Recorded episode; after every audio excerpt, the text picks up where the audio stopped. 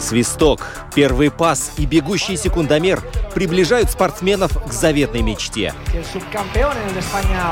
Подрев трибун своим стремлением к победе, они дарят нам уникальное зрелище и открывают мир невиданных возможностей. Голы, очки, секунды, личности и командный дух. Любопытные истории, собственный опыт, фанаты и закулисье. Роман Антонович, Евгений Равдин. Пятая дорожка. Мы узнаем, и мы говорим о спорте. И снова здравствуйте. А, Жизнь штурмана полна ответственности, контроля над вестибулярным аппаратом в том числе. А вот, а то, что все лавры в первую очередь достаются пилоту, наверное, немного обидно или нет? Нет? А, в любом случае, без человека на пассажирском сидении рядышком от э, водителя, от пилота, с легендой в руках, э, в серьезных гонках, ну, совсем никак не обойтись. И об автоспорте на полном серьезе, но с улыбкой мы сегодня будем говорить с практикующей легендой, чемпионом Латвии Кришинисом. Сауне! Криш, привет. Привет. Привет, э, здравствуйте, очень приятно тут быть и поговорить о спорте. Да, я вот скажу так, Кришнис из всех наших гостей приехал вообще раньше всех, ну, обычно приходит там за 10-15 минут до эфира, ну, мы просим так, а Кришнис приехал аж за 40 минут. Ты слишком быстро ехал к нам. Не, я думал, что, э, ну, как бы чуть больше машин будет, поэтому так, заранее. Ну, получилось так. Это LR4 Спорт. Мы в Инстаграме и на домашней странице lr4.lv можно а, написать комментарий, задать вопрос. А, Там же еще стрим ведется, можно посмотреть. Вот. Но мы сегодня будем говорить о раллиной пыли, об ухабах, о романтике всего этого. поворотах. Да, о поворотах обязательно, и разворотах. э, Вот. И о том, что вообще скрывается за а, вот этим названием. Штурман, гонщик, автоспорт. Потому что на самом деле там, да и как во всем, в этой кухне то, что мы видим, это такая глянцевая картинка, это 2 часа эфира, а все остальные 100 тысяч часов — это работа, которая происходит за кадром. Слушай, мы, я хотел просто дополнить, что вот те 15 минут, которые мы сидели до эфира, общались, э, я уже узнал, по-моему, об автоспорте больше, чем за всю свою жизнь. Я небольшой поклонник, но вот Криш принес э, книжечки, на которых написано «Роудбук». Я открыл любую из них и обомлел, потому что это, ну, какая-то такая глубина того, как, как ты едешь, это такой пошаговый, э, пошаговое руководство, где, как и что делать, что я даже не представлял себе, как все это. Я не задумывался, но и не представлял о том, как все это устроено. И я надеюсь, мы поговорим еще чуть-чуть э, подробнее об этом. Конечно же. Итак, э, вот я уже в заголовке сказал, что штурман в тени находится или не в тени. Вот как так получается? Вот финиширует, да, вот финиширует победитель, вот пилота там фотографируют, берут у него интервью, а штурман, ну, как правило, где-то рядышком или вообще уходит. Ну, вообще-то, э, в чемпионате мира ну, везде показывается э, первый водитель и второй водитель. А, ну, штурман является вторым водителем машины. И, в принципе, должен быть такое, что если что-то случается, штурман должен сесть за рулем, и он может ехать. И были, были такие стра- стратегические, в принципе, шаги, что некоторые, ну, там, пилоты не могли ехать, а, и вот ну, заявили штурмана как первого пилота, и потом просто поменялись, да. Было такое, что, э, да, естественно, были такие очень трудные гонки, когда там пилот э, получил какую-нибудь травму или дехидрации, как это получается. Обезвоживание. Да. Да, произошла, и просто пилот сел ну, в штурманское кресло, и э, штурман поехал за него. Ну, а в Париж-Дакаре, например, я тоже отъехал, не знаю, там больше э, тысячу, там, 1500 километров за рулем тоже сам. Ну, я как там штурман был. Но тебе больше... Можно говорить вообще о том, что тебе нравится? Понятно, что раз ты штурман, наверное, то это твое. Но... Но Я латвийский чемпион, как пилот тоже. Ну, у меня как бы получается оба э, кресла, ну, поэтому наверняка немного такие, э, которые может сидеть за рулем и рядом, потому что, ну, когда ты сидишь за рулем, а, ты видишь горизонт там и в принципе, ты контролируешь все. Когда ты сидишь э, рядом, ты не видишь вообще практически ничего. И ты должен чувствовать одним местом все это, да, и чтобы понять, где мы, в какой поворот или в какой трамплин, и вот я хотел для тех радиослушателей, которые, может быть, не очень представляют себе, э, чем занимается штурман, объяснить чуть подробнее, почему штурман ничего не видит, чем он занят в это время. Просто чтобы у людей возникла картинка, э, да. чем ты занимаешься. Пилот едет за рулем, а штурман читает дорогу. В принципе, перед э, гонками, перед ралли, пилот с штурманом вместе проехали трассу, в принципе, два раза, составили так называемую стенограмму, стенограмма это очень четкое и детальное расписание дороги, э, и вот штурман читает пилоту вот эту дорогу. Ну, как это звучит? Это звучит, например, 150 трамплин, левый 4, 50, Нет, правый 3, 3. 150 опасно. трамплин, 4 левый. Ну, чуть быстрее, да. А, а как быстрее? Ну, мне наверняка на русском это трудно будет. Давай на каком можешь. На каком хочешь. 150 labais 2, 50 kreisais 2, 2 bīstams, 50 kreisais 2, labais 1. Ну и все это надо, да, все время пилоту э, слушать и понять. Я помню первый раз, когда ехали с отцом моим, ну, он э, 13-кратный чемпион Латвии, он первый раз меня взял э, как штурмана, я так думал, ну как же я буду, я еще молодой был, э, практически без опыта, ну, какой-то опыт у меня был, но маленький, да, и я думаю, как я с ним буду, с таким очень опытным, опытным пилотом да. ехать, да, и ему так быстро надо было читать эту стенограмму. После первого э, допа, когда мы проехали, я ему спросил, а ты вообще-то там что-то понял, что я читал? Он так на меня посмотрел и сказал, и, а как ты думаешь, как мы тут э, вообще оказались? оказались а да. сколько тебе было лет? Э, что-то 17, мне кажется. А, ну то есть ты уже в осознанном более-менее возрасте был? Ну да, да. Ну я был э, в Латвии первый, который э, вообще пол получил разрешение ехать э, в классическом ралли без водительских прав, да. прав, да. И потом в принципе, из-за этого у нас есть такие легенды, как Оливер Солберг, Калле Рованпер, которые именно Латвию использовали как тренировочную площадку, потому что тут можно было ехать без водительских То есть прав. до 18 лет? Да. Да. Э, это у меня не получилось с первого раза. Мне первый раз отказали, э, что, ну вот, нет, так уж нельзя. И потом я как бы подготовился лучше. 15 э, лет мне было. И да. А скажи, а когда ты получил права, собственно? В 18 да, сразу же? первый день. С первого раза? Да. Я на, ну, мало ли, и всякие истории бывают. Если честно, на мотоцикле, когда в 16 лет сдал на права, я не получил с первого раза. Тогда у меня казалось, что я все знаю, и сейчас пойду и покажу всем. Ничего не знал. Ну, как не знал? Четыре ошибки у меня в теории были, можно было три ошибки, и вот не сдал.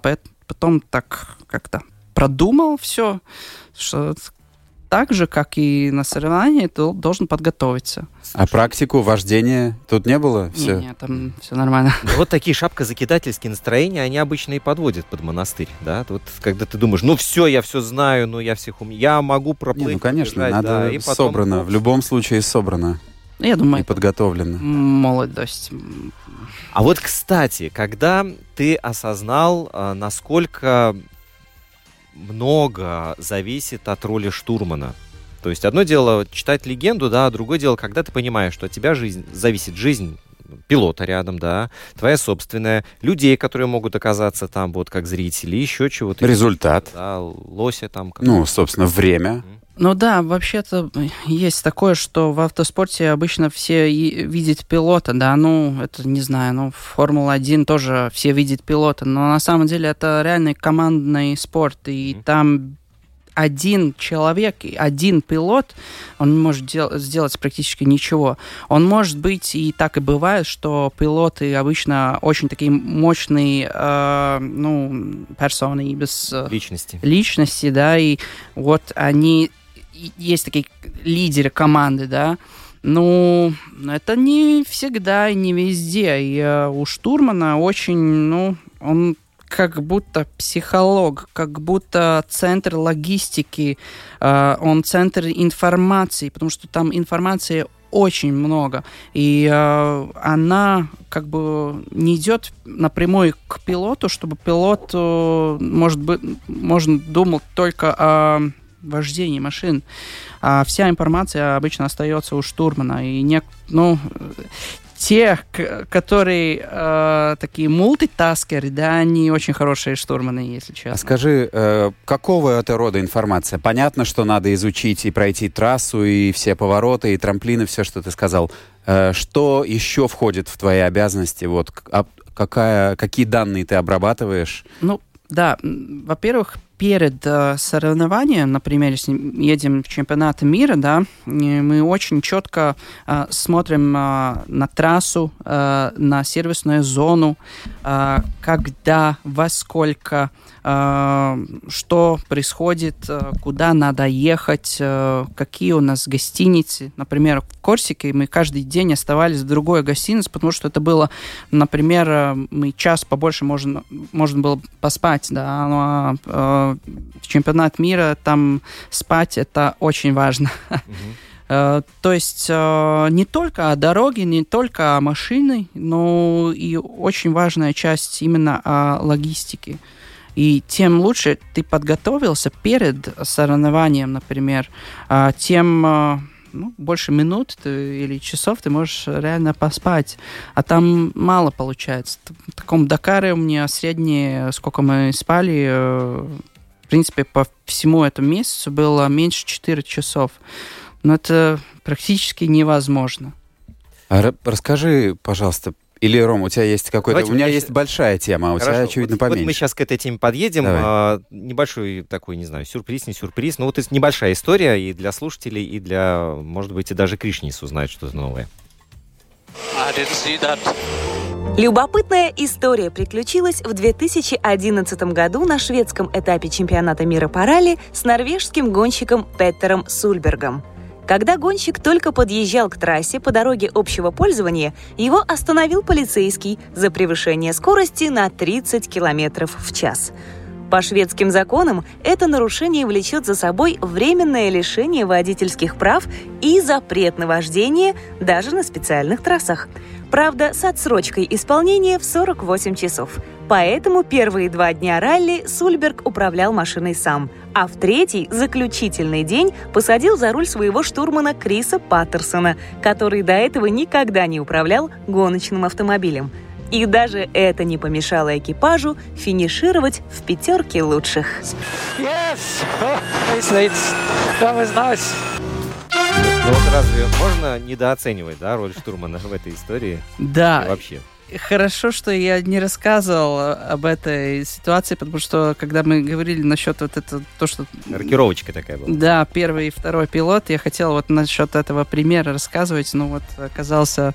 Угу. Да, ты... Но это вообще такой яркий, классический пример, я думаю, что вот э, если ты о нем знаешь, ну, значит, ты уже чуть более-менее, ну, находишься уже вот э, рядом с автоспортом. Вот, но в данном случае как так вообще могло получиться? Вот организаторы там виноваты вот в этой ситуации были. Почему э, оштрафовали пилота? Ну, закон есть закон. Ну, закон. Ну, так как бы, когда гонку организуют, они же э, договариваются обо всем, чтобы не было там пересечения с гражданскими дорогами и так далее. Но я так понимаю, что это было до соревнований? Он... Ну, не, не, не. Да, да, тут я должен э, рассказать э, такие важные нюансы. Трасса в классическом ралли разделяется на два части. Во-первых, это скоростной участок, mm-hmm. где ты надеваешь шлем и едешь как быстро ты можешь. Там есть старт, там есть финиш. А вторая часть это обычные дороги, и эти называются переезды. В принципе, это, это переезд между спецучастком. То есть ты раздеваешь шлем, э, там даже очень часто, кстати, меняется штурман с пилотом, чтобы пилот может был, был отдохнуть, потому что переезды, они там по 100 километров, может быть, но это обычная дорога, и там все должны соблюдать дорожные То есть это не соревновательный кусок, да? Ну, да и нет. То есть ты не должен ехать на скорость, но ты должен ехать по всем правилам, Но э, ты должен ехать э, четко по легенде, то есть по этой книжке, которая у нас тут стоит. Э, ты не можешь повернуть ни направо, ни налево, как наказано э, вот э, роутбуке, да.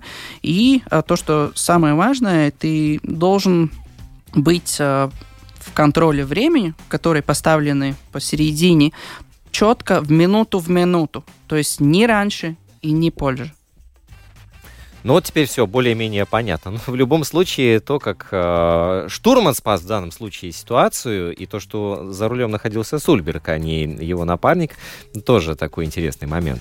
А скажи, я возвращаюсь к тому, что ты сказал, если ты приезжаешь на этот контроль времени на минуту раньше или позже, тебе идет какой-то штраф Да. или предупреждение? Нет, там идет реально штраф и временный штраф, который, плю- э, ну, как плюс идет к твоему результату, да. Если ты опаздываешь одну минуту, ты получаешь 10, 10 секунд за одну целую минуту. Если заранее, то одна минута за одну минуту. То есть, э, То есть лучше Опоз- опоздать. да, да.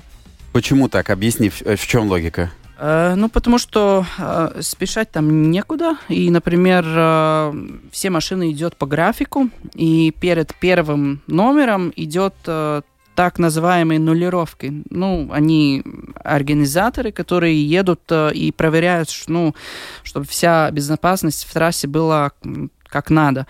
Потому что, ну, в трассе э, к риску, ну, не только пилот с штурманом, но покля- э, по- как э, покляуясь. Почини- Подвергаются. Да, но там есть зрители, там есть э, судья, да, Мгм. то есть очень много, очень много аспектов. И да, ну, чтобы соблюдался график, например, да, поэтому должен каждый, э, каждый экипаж ехать э, в свою минуту, так скажем. Понятно. Я э, хотел вот затронуть эту большую тему, когда ты говоришь Дакар, это вот совершенно какая-то магией отзывается у меня в голове, хотя, еще раз скажу, я далек от автоспорта и от того, чтобы его смотреть, но вот Париж-Дакар, это для меня как, если бы я не следил за футболом, то что такое чемпионат мира, я все равно бы знал. Вот для меня это такая э, вывеска самая громкая и, и самая какая-то волшебная. Ну, мне интересно узнать, во-первых, как это для автогонщиков, но больше мне интересно узнать твои впечатления. Я сейчас жду, что ты расскажешь какие-то сказки э, о том, как в пустыне по, при полной луне что-то. Как в алхимике, да? Да, да, примерно так. Вот мне интересно, что такое Париж-Дакар и- из машины, как это выглядит, и какие у тебя эмоции, ощущения, мысли, какие испытания ты там проходишь. Но мне тогда было только 18 э, лет, и я очень э, большое как бы время считался самым молодым э, штурманом в этой истории гонок. И на самом деле, когда мы поехали, мы были первые э, латыши, которые там э, стартовали и финишировали, и ну не поняли, что это такое на самом деле.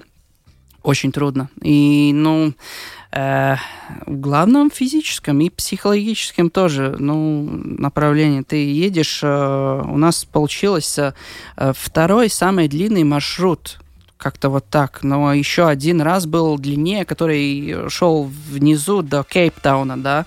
А, и ехали почти три недели. Сейчас э, он две недели э, происходит.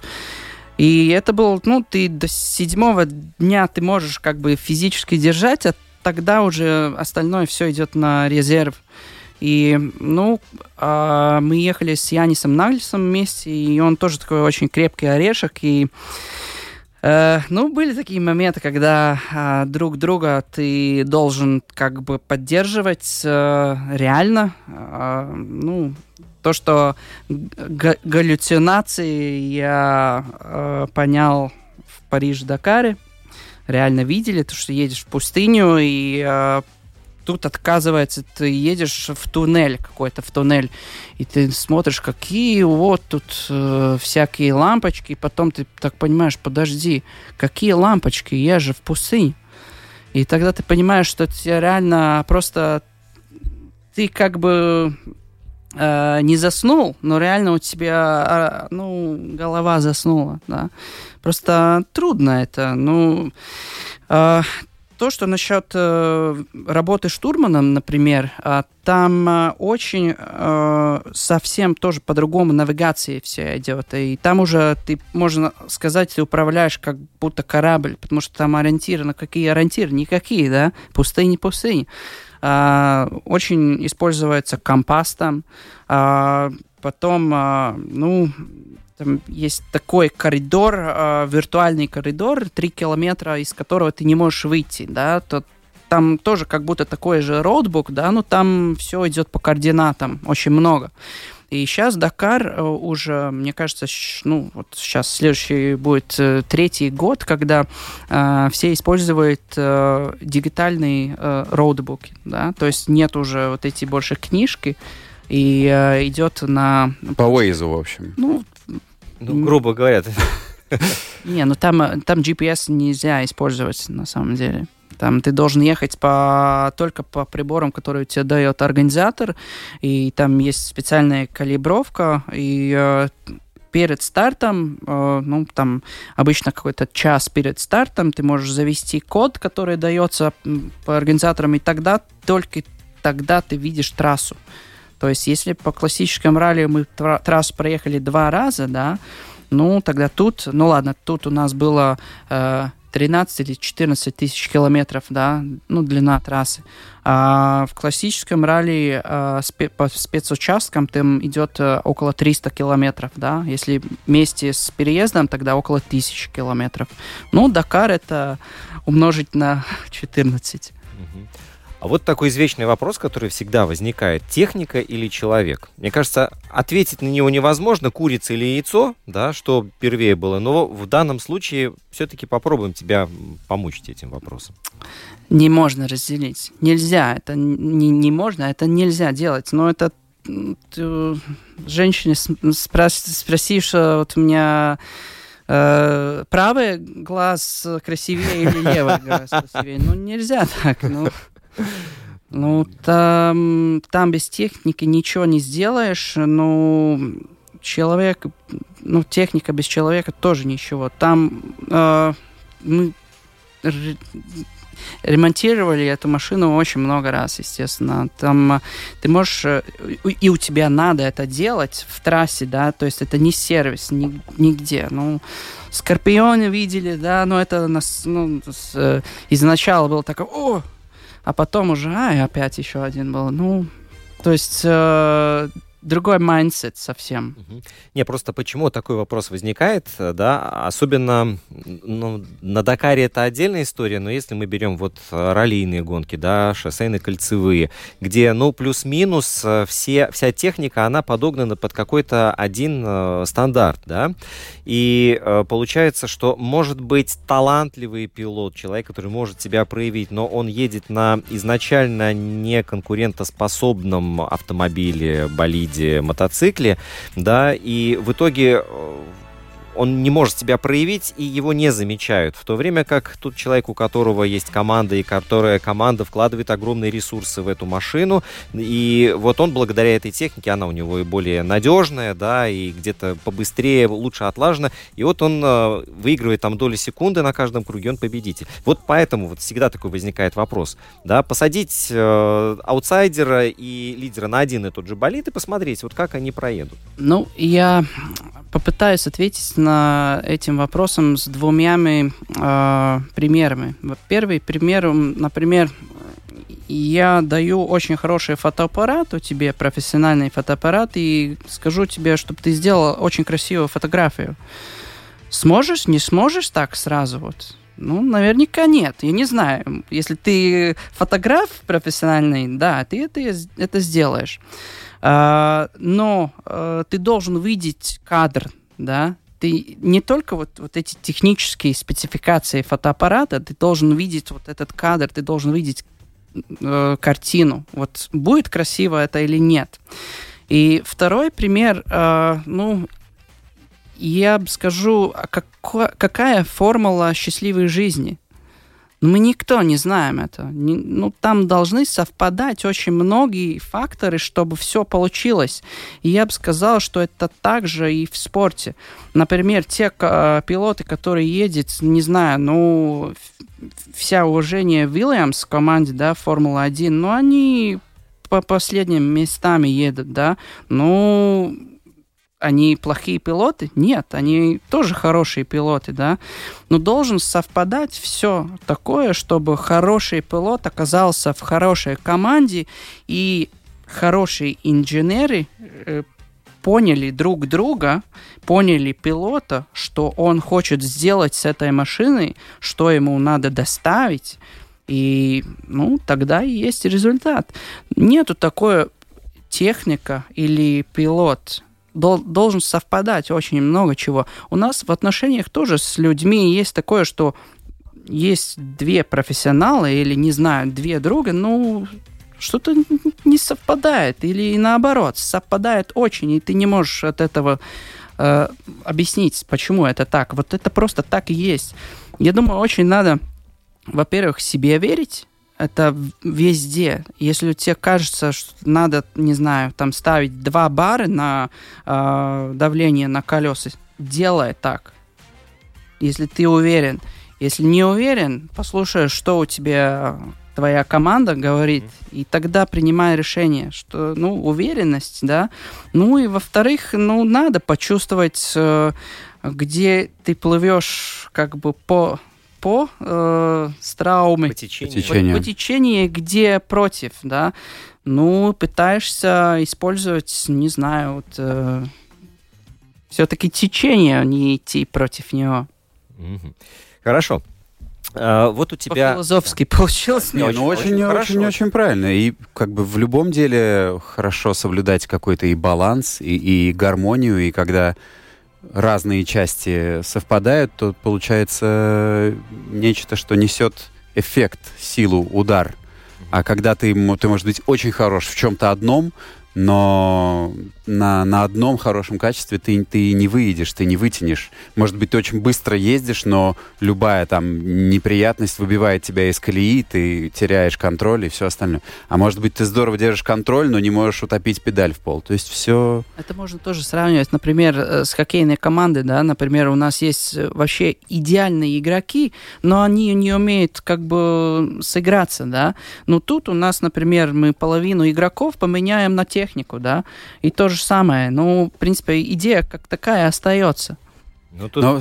менеджер появляется. Человек. Вот смотри, я как раз хотел спросить, да, в хоккейной команде есть там менеджер, тренер, у вас есть кто-то, кто чуть над процессом стоит и может немного отстраненно посмотреть и сказать, вот вы, ребята, тут давайте вот так, а тут вы это не то сделали? Да, да, это везде. Ну, есть э, человек, который более смотрит под, на, на техникой, да, это инженеры обычно, или там, первый механик, который, ну, очень которому обычно пилот и шторм очень доверяют. То есть э, они могут э, не проверить ничего, но если ты мне сказал, что я могу атаковать на этой технике, она готова, я это буду и делать. Ну, это доверие. Ты идешь, в принципе, ты рискуешь свою жизнь, да. А, также э, спортсмены очень много работают э, с, ну, кто там с психологами, кто-то с терапевтами, кто-то там с коучами, да, ну, кто как, да. А, есть э, некоторые, которые, ну, ему помогают, там, не знаю, медитации, да, а, по-разному, очень по-разному. Есть также тренеры, да, есть также менеджеры, потому что там очень много, э, ну, что надо делать, да, и в очень короткое время. То, что мы видим, когда, например, Формула-1, та же самая гонка, идет только один час, да, но сколько они готовятся к этому ну, часу, да. Ралли у нас идет обычно там 3-4 дни, ну, классические ралли, да. А подготовка, ну, мы там э, едем где-то неделю-полторы перед тем, то, то есть только на это место, где будет происходить ралли. А подготовка перед тем, да, все тесты, которые идет, еще, ну, физическая подготовка там, ну, должна быть очень хорошая. Так что есть и тренер по физической подготовке, в принципе, у каждого профессионального, профессионального спортсмена. Также по питанию, да, ты должен э, очень правильно кушать. А вот от слушателя вопрос. Э, Олег спрашивает, э, пробовал ли наш гость себя в других дисциплинах? То есть, я так понимаю, ну, не только... Наверное, не первый раз тебе задают его. А, а, ну, если мы, то есть, исключаем автоспорт как такой, да, потому что в автоспорте, мне кажется, я не знаю, я только дрифт не попробовал, ну, так, в профессиональном... А формулу? Виде. Э, ну, я на картинге довольно много ехал на формулу. Кстати, нет, на формулу нет, не попробовал. И мне очень хочется, на самом деле, э, на месте посмотреть Формулу-1, потому что я не видел, э, ну, именно в соревнованиях. Так что это мне такой bucket-лист, да. Ну, а так, если без автоспорта, я теннис играл там пять лет, но это когда очень молодым был, потом хоккей играл, футбол то есть у меня все время был вот э, доминированный э, спорт, у меня был автоспорт, да, ну, где я по профессиональному э, э, пути пошел. А все время что-то для физической подготовки я делал дополнительно, что, ну, не, не, не считая там э, спортзалы. Так что, да, я очень э, люблю кататься и на лыжах, и, и на водном, и на горном лыжах, ну, Наверняка, я бы сказал так, без э, этого адреналина очень трудно. Так что много чего делал, да, но не в профессиональном виде. А, э, чемпион, чемпион Латвии, ну, по аматерском э, категории мы в хоккее получили с командой однажды все-таки, да. А, кстати, да, по следам наших прошлых программ в дартс надо обязательно попробовать, да, и в спортивную рыбалку.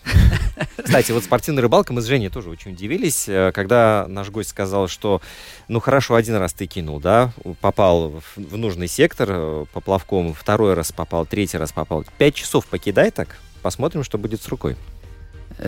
Согласен. Согласен. Я бы сравнивал это с ну, э, когда ты пытаешься парковать машину, да, попробуй э, чуть уже, чуть уже, да, и поставить эту площадку. И, ну, это примерно так же, как и спортивная э, и рыбалка. рыбалка.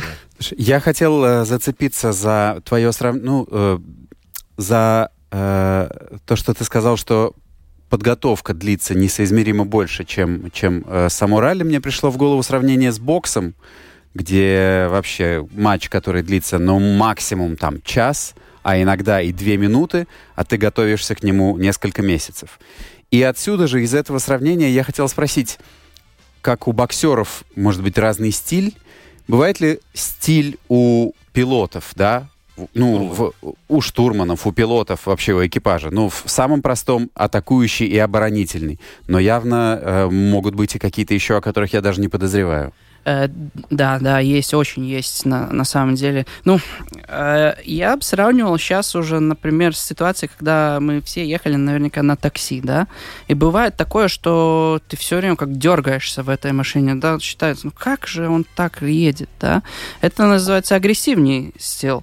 А есть такое, когда вот э, заснули когда-нибудь в машине, ну, не за рулем, естественно, да, ну вот бывало такое, Бывало, бывало вот, и это называется плавный стиль. Да, вот это, это как бы две такие очень разные стили. Но с обоими стилями можно ехать быстро. Например, вот этот плавный стиль э, э, Себастьян Лоб и Себастьян Ожер, они оба едут так. Агрессивный э, Солберг э, и Оливер Солберг, и папа ему, Петер Солберг, и, э, ну, когда-то раньше был такой Дидье Ориол, который был, и Франсуас де Лакур, он, они очень агрессивно едут, да, то есть так резко поворачивают все время, но они тоже, ну, чемпионы мира. Ну, Делакур не чемпион мира, но Дидье Ориол, да, тоже.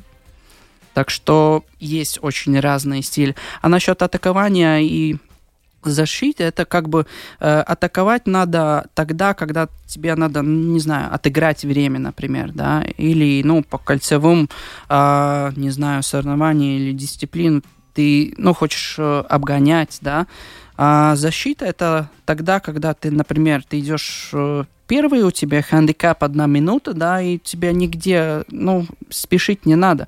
Ты не должен уже выиграть э, каждый спецучасток, ты должен сохранить свое место. Но это как бы тоже такое.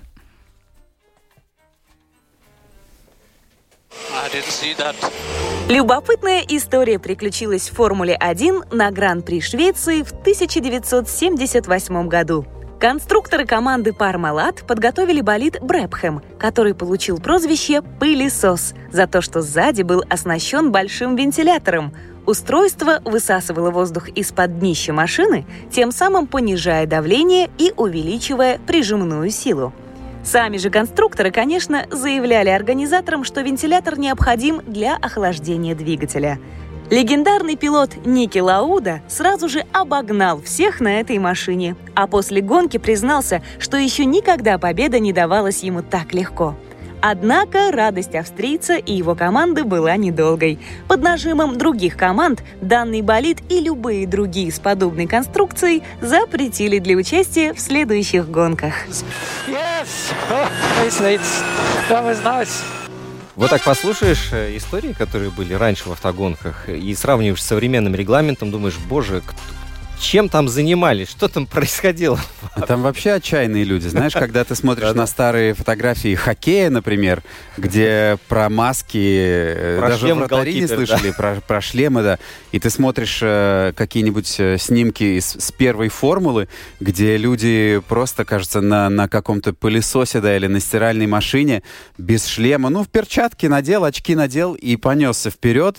Никакой там э, защиты, ни, никаких ремней. Отчаянные люди были в то время. Ну и сейчас отчаяние тоже, но э, вот именно со, с точки зрения безопасности очень многое делается. Но еще один вопрос, который возникает постоянно по ходу вот этих общений на, а, авто, на тему автоспорта, мотоспорта. Вот насколько хорошо нужно разбираться в машине с технической точки зрения? Вот есть какой-то лимит, после которого можно сказать, нет, я, ну, я не могу ничего сделать? Э, должен, тем лучше ты понимаешь свою машину, технику, э, тем больше, больше э, преимущества. преимущества у тебя есть.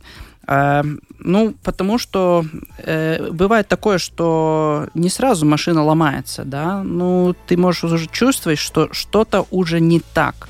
Или наоборот. Э, например, э, у Отто Танака, например, была такая ситуация, что э, он сломал амортизатор, чуть подчинил его, и на следующий спецучасток он выиграл ну, доп с этим сломанным амортизатором, да. То есть он понял, что где надо подчинить и как на ней надо ехать. Также то же самое, вот этот Париж-Дакар, мы сломали радиатор, да, и спецучасток у нас был там, не знаю, около 300, 300 километров. Ну, естественно, э, вся вода вытекает, да, остается мотор без радиатора, без воды, и все, ну что ты будешь делать дальше? Мы взяли, у нас были такие survival packs, ну, каждого экипажа дали такие, чтобы ты мог Э, несколько дней оставаться в пустыне, если что. И взяли оттуда такой батончик, ну, как как хлебный батончик, с, э, сделали как э, клей, э, прижмали э, радиатор к раму, а, ну и продержала, и проехали вот этих 300 километров. Ну, почти как Ленин, который чернильницы из хлеба делал. Да, Survival Kit Vision действительно помог э, спасти только в данном случае гонку саму. Да. Но смотри, Кишнис, а машины, они же ведь не стоят на месте, они развиваются. Я понимаю, что та машина, которая в ралли, и та, которая стоит той же марки, той же модели в салоне, это абсолютно разные вещи, да, но э, тем не менее, тот автомобиль, на котором ты в первый раз вышел на старт, и тот, на котором ты, допустим, ездил на прошлой неделе, они же тоже разные. Да, э, э эволюция очень-очень большая произошла. И если, если честно, э, ну, на последние, я бы сказал, не знаю, лет пять, ну, она очень очень большими шагами вперед пошла. И, э, естественно, во-первых, э, в чем это в безопасность? Потому что сейчас средние скорости, может, они остаются такие, как они были перед тем, да, но э, ты, э, ну, можешь очень быстро достичь максимальной скорости. То есть это очень резко меняется. И, например, вот э, сейчас вот это поколение раллийной машины, которая является Rally One Category, ну, то есть самый-самый, ну, можно сказать, Формула-1, но только на раллийных дорог, э, она укрепилась, э, можно сказать, ну, там, смотря в какой пункт, ну, в, в, в среднем а, около 50% креплее стало. А, да, именно вот эти дуги, которые защищают ну, штурмана и пилота. Потом там есть сейчас и хибрид моторс, который электрический мотор тоже стоит, но он э, комбинированно э, дает мощность. Э, и, ну, там тоже надо, как бы, когда электричество появляется, там тоже надо думать о безопасности. То есть эволюция идет, идет очень большими шагами вперед. Но не только в спорте. Спорт это как бы как и война, да, как бы не, не хотели об этом, ну, говорить, сейчас да. говорить, но спорт это так же, как и война в жизни. А, она делает, спорт делает очень большую эволюцию в жизни, потому что а, через спорт, а, ну, проверяется очень много всяких э, неожиданных ситуаций, которых ты можешь использовать потом и на дорогах. А скажи, э, говоря о безопасности в твоей карьере, были случаи, когда ты думал, господи, хорошо, что у меня шлем на голове и, и крепежные дуги и все вот это. Как, какие аварии, которыми ты, не знаю, мог бы похвастаться или с ужасом вспомнить наоборот? Ну, да, то, что Роман сказал, вот та машина, например, в которую я сидел, не знаю, там лет 20 назад, и как она выглядит сейчас, ну, совсем по-другому, но не только машина, например, э, система Hans, которая использует и в ралли, и Формула-1, в принципе, во всех э, видах э, автоспорта, ну, э, в профессиональном э, виде, э, это, в принципе, так, э, такая система, которую называя, наживаешь на, на, на плечи, да. плечи, да, и она не дает голову упасть, в принципе, не, не, не сломает позвоночник. Mm-hmm. Да. Такая не было когда-то. И, например, вот э, у меня была, ну, такая самая большая авария у меня была в Литве, э, чемпионат Прибалтики, это было, я за рулем был, и мне потом, когда машину э, вытащили из, ну, такая, там маленькое озеро было, э, там остался на спидометра там чуть меньше 180. Ну, то есть это получается авария случилась на там 170, не знаю, 6-8 километров в час. И когда я ты улетел в озеро? Ну да, там электрический столб снесли, потом чуть э, пару раз э, перевернулись и оказались в озеро потом. А, и когда ты вылез из машины, там, мне кажется, не знаю, через заднее там стекло, э, там люди подбежали и сказали, сказали, лежись на пол. И я так не понял, почему, ну, я все там чувствую, все нормально. И потом, когда я снял шлем, я посмотрел, у меня сломанный шлем был. То есть я со шлемом, ну, по рулю э, получил с, с головой. А сейчас вот такие машины, как сейчас, наверняка это бы не можно было происходить, потому что вся, в принципе, все по-другому уже сделано как тогда. Угу. Um, у нас время стремительно подходит к своему завершению, но обязательно нужно поговорить о том, а, что занятия автоспортом а, дело вот исключительно личного характера, ну, по крайней мере, у нас, да, нету таких вот а, школ, как футбольных академий, куда призывают, приходите к нам тысячами, сейчас мы будем из вас учить э, пилотировать, да, или э, профессии штурмана. Все у нас совершенно иначе, да, то есть э, тот, кто э, хочет заниматься автоспортом, мотоспортом, он должен понимать, что ему придется принести в жертву. Да, это время, деньги, деньги, деньги, еще время и снова деньги. Ну, к сожалению, автоспорт, э, да, он очень э, дорогой вид спорта. Ну, это, я бы сказал, э, любой вид спорта, если ты хочешь быть как профессионал, он нигде не дешевый, вообще нигде.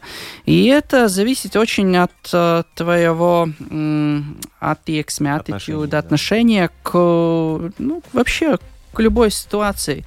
Э, мы все, или очень много из нас, едет э, на машинах каждый день.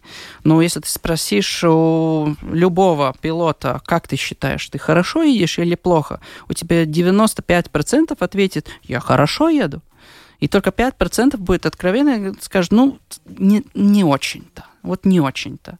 А на самом деле, я бы сказал, что вот эта картина, то, что около, там, не знаю, 20% можно позволить сказать, что они хорошо едут. Но остальные 80% они, ну, я бы порекомендовал э, пройти... Сидеть дома.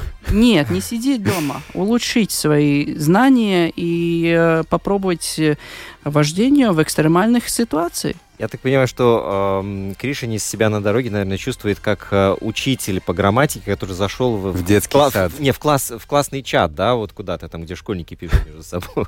Быстро ехать это... Нет, наоборот скажу. Медленно ехать это не значит... Э, э, дрожь.